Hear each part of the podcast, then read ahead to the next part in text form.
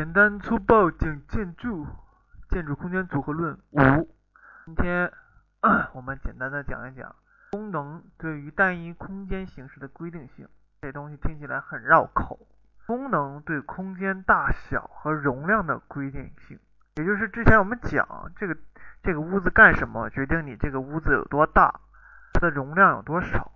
假如说我们嗯吃饭。要做一个超大的饭店，我们要做那种婚宴级别的，那这个屋子它就有一个特殊的功能，就是婚宴大厅。那它不能只放一张桌子啊，围四五个凳子，这就不可能。所以它一定要规定，这屋一定要放十桌、二十桌还是四十桌，超大的豪华的这种量。所以说，这个一定要这个屋子空间的大小，能放多少人，一定是由于这个。物要干什么来决定的？所以说，我们从这里就可以作为一个切入点来理解功能对于空间大小和容量的规定性。这之前我们稍微已经讲过了。然后呢，第二点，功能对于空间的形状方面的规定性啊，比如来说啊，我们来做个简单的例子。假如说教室一般都是一个正方形的，老师站在前面。啊，还有一种就是那种阶梯教室，我们会会有这种扇形的，老师在中心，然后周围的所有的座椅都朝着这个中心的黑板的这个位置方向来设计。很少有能看见这个教室是圆形的，圆形的可能是也有，老师站在中间，所有的人看着老师。所以说教室在在设计方面，它这个功能，教室这个功能决定了它的空间的方向性。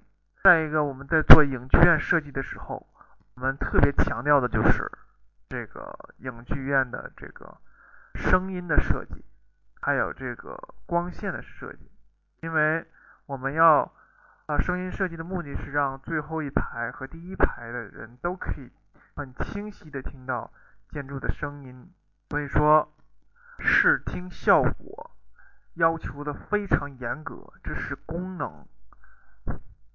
决定的，所以这个空间我们不能随便做，不能做一个 S 型，也不能做一个 U 型。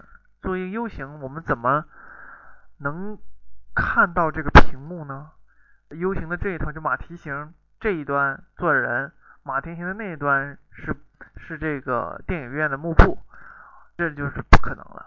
还有一种特殊的，就比如说天象厅，就比如说我们。呃，就是天文学家看台这种空间，它有特殊的要求，所以因为要求的不同，导致形状的不同。打篮球，你的篮球场是矩形的，你要做一个三角形的，这是没有办法能把这个球场放到这个三角形的空间里。所以这就是功能决定了空间的形状。然后我们下面。讲的是功能对于空间质的规定性。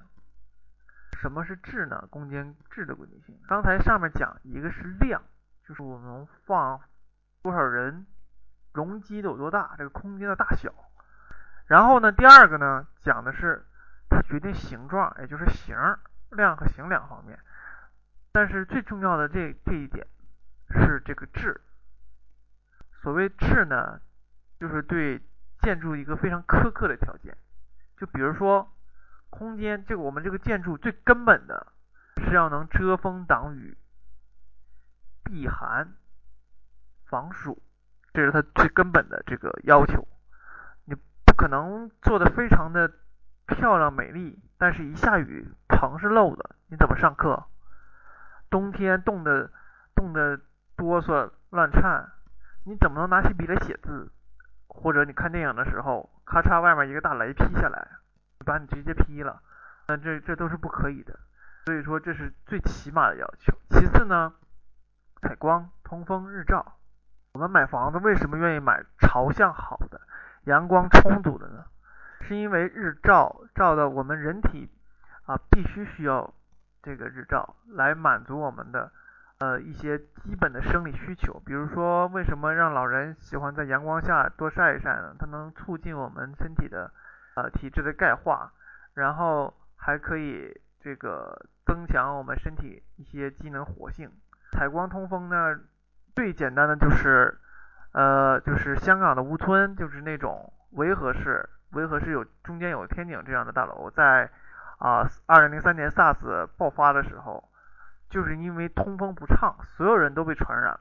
后来改造的时候，就是在没几层的时候打通，形成一个啊天然的这种啊透风的通风廊。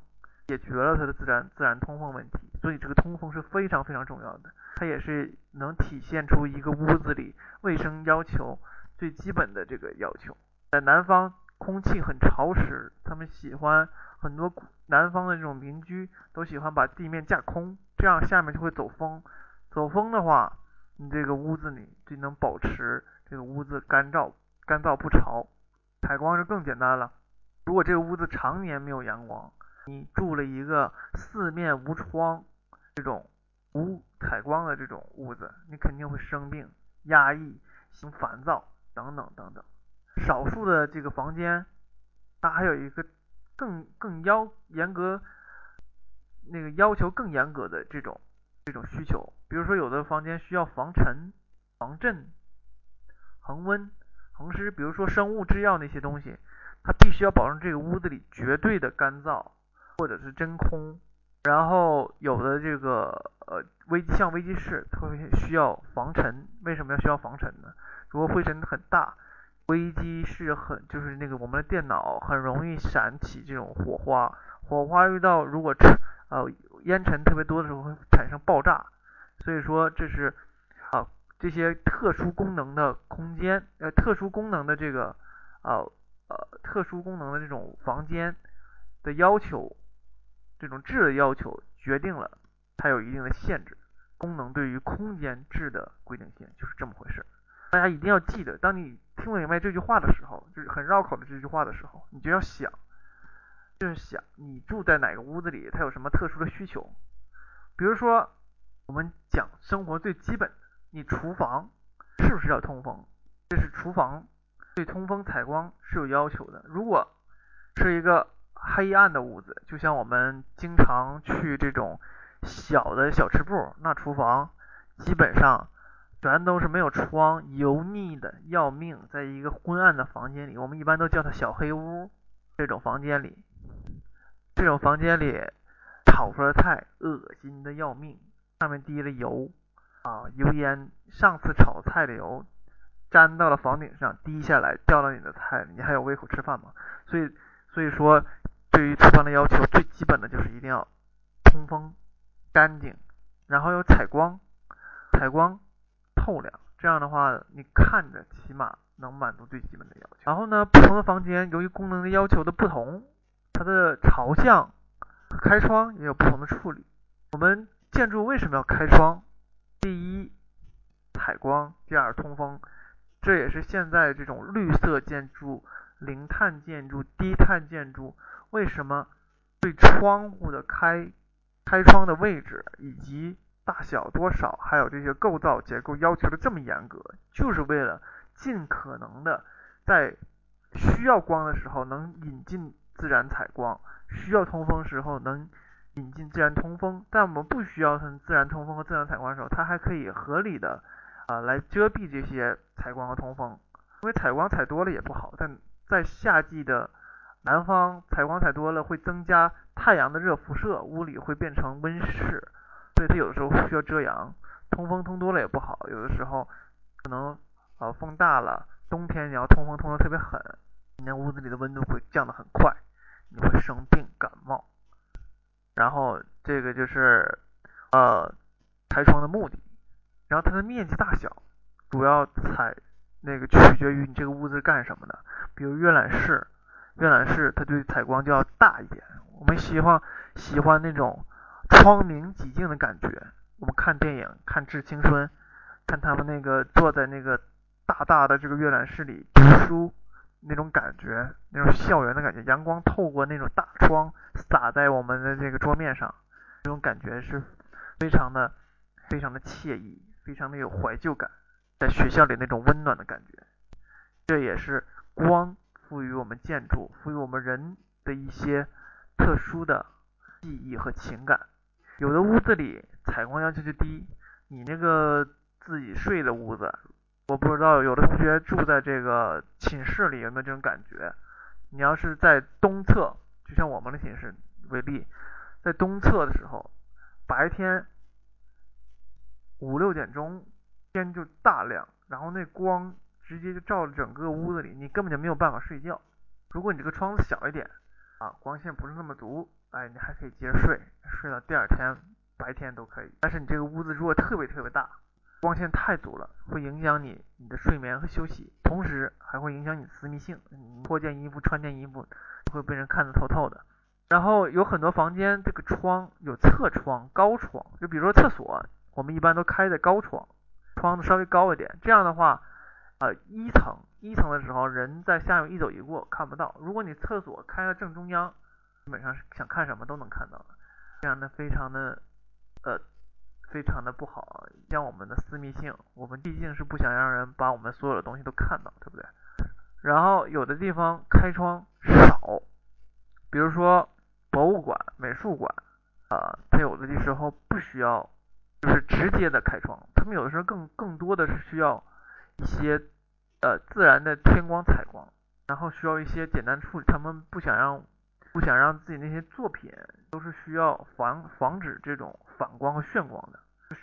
反光是这个你们大家都可以看去看这种各种展览的时候啊，如果这个镜子的位就是玻璃的位置不太好，反光特别明显，我们看不清里面的东西，我们人也会倒射在这个镜面上。有的厂房呢，厂房如果开侧窗，它特别大。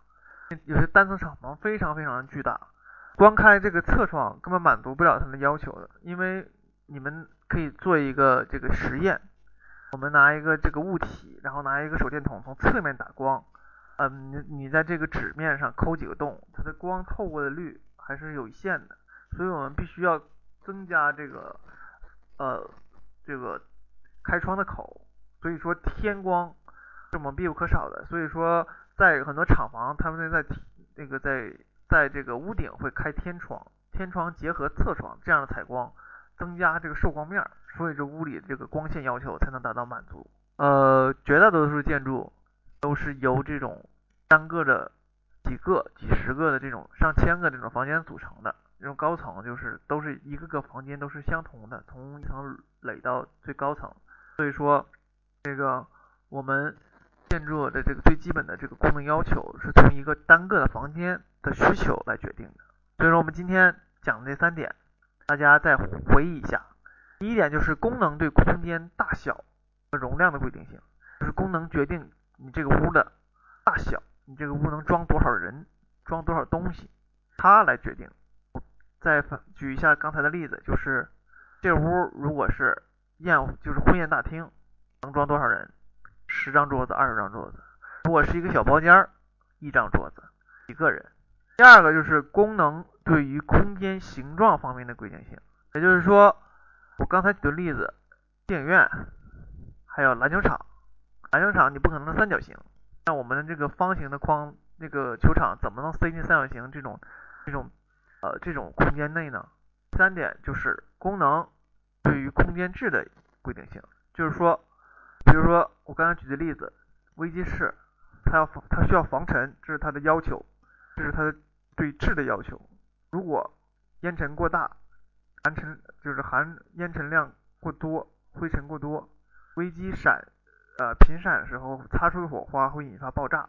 这个就是前些日子吉林发生的那一个厂房发生那起泄漏，就是因为粉尘爆炸造成的。啊，是氨气气体爆炸还是粉尘爆炸？反正就是，如果这个空间内它达不到这个要求，这个质的要求，就会发生这种惨案啊。无论是气体爆炸还是烟尘爆炸，所以说这都是功能对于空间质的规定性。今天我们就先讲到这里，下次再见，拜拜。